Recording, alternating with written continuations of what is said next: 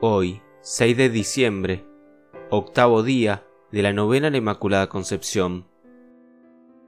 Concédenos amor sincero a ti y que queramos perder todo que ofenderte con un pecado. Acto de contrición. Señor mío Jesucristo, Dios y hombre verdadero, ante tu divina presencia, reconozco que he pecado muchas veces, y porque te amo sobre todas las cosas, me pesa haberte ofendido. Ayudado de tu divina gracia, propongo no volver a caer más, confesarme y cumplir la penitencia que el confesor me imponga. Amén. Oración preparatoria. Dios te salve María, llena de gracia y bendita más que todas las mujeres, Virgen singular, Virgen soberana y perfecta, elegida para Madre de Dios y preservada por ello de toda culpa desde el primer instante de tu concepción. Así como por Eva nos vino la muerte, así nos viene la vida por ti, que por la gracia de Dios has sido elegida para ser madre del nuevo pueblo que Jesucristo ha formado con su sangre. A ti, purísima Madre, restauradora del caído linaje de Adán y Eva, venimos confiados y suplicantes en esta novena, para rogarte nos concedas la gracia de ser verdaderos hijos tuyos y de tu Hijo Jesucristo, libres de toda mancha de pecado. Acuérdate, Virgen Santísima, que fuiste hecha Madre de Dios, no sólo para tu dignidad y gloria, sino también para la salvación nuestra y provecho de todo el género humano. Acuérdate que jamás se ha oído decir que un solo de cuantos han acudido a tu protección e implorado tu socorro haya sido desamparado. No me dejes pues a mí tampoco, porque si no me perderé, que yo tampoco quiero dejarte a ti, antes bien cada día quiero crecer más en tu verdadera devoción, y alcánzame principalmente estas tres gracias. La primera, no cometer jamás pecado mortal. La segunda, un gran aprecio de la virtud. Y la tercera, una buena muerte.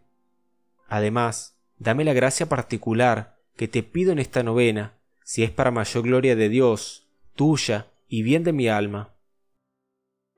Lectura bíblica. Apareció una señal portentosa en el cielo, una mujer vestida del sol, la luna por pedestal y coronada con dos estrellas. Estaba encinta y gritaba porque iba a dar a luz apareció otro portento en el cielo, un enorme dragón rojo, con siete cabezas y diez cuernos, y siete diademas en la cabeza. Con la cola barrió del cielo la tercera parte de las estrellas, arrojándola a la tierra. El dragón estaba frente de la mujer que iba a dar a luz, dispuesto a tragarse al niño en cuanto naciera. La mujer dio a luz a un varón destinado a gobernar con vara de hierro a los pueblos.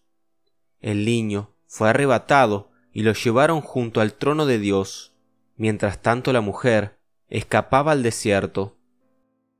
Se oyó una gran voz, ya llega la victoria, el poder y el reino de nuestro Dios. Y él mandó a su Mesías.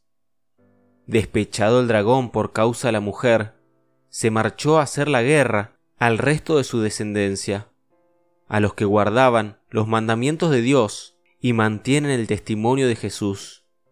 Palabra de Dios.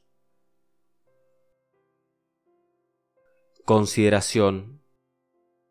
Consideramos cómo los cristianos, guiados por el Espíritu Santo, honramos con filial afecto de piedad a la Virgen Inmaculada como a Madre.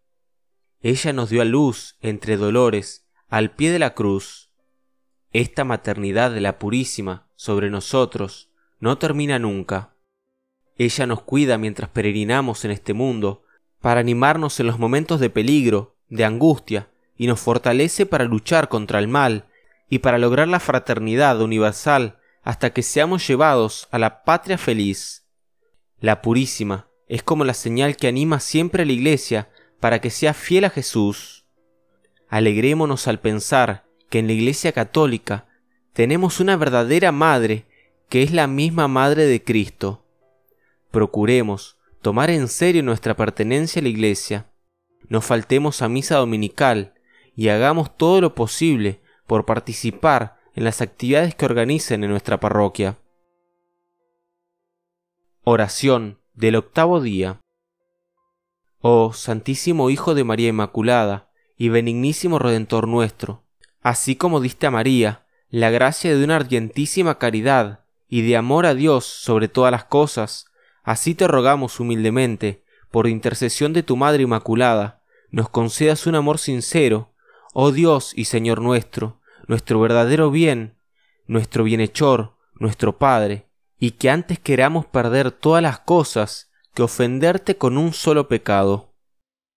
En este momento se hace la petición de la novena y se puede rezar el Santo Rosario.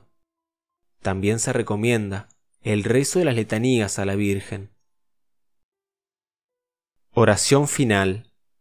Bendita sea tu pureza, y eternamente lo sea, pues todo un Dios se recrea en tan graciosa belleza, a ti celestial princesa, Virgen Sagrada María, yo te ofrezco en este día, alma, vida y corazón, mírame con compasión, no me dejes, Madre mía. Amén.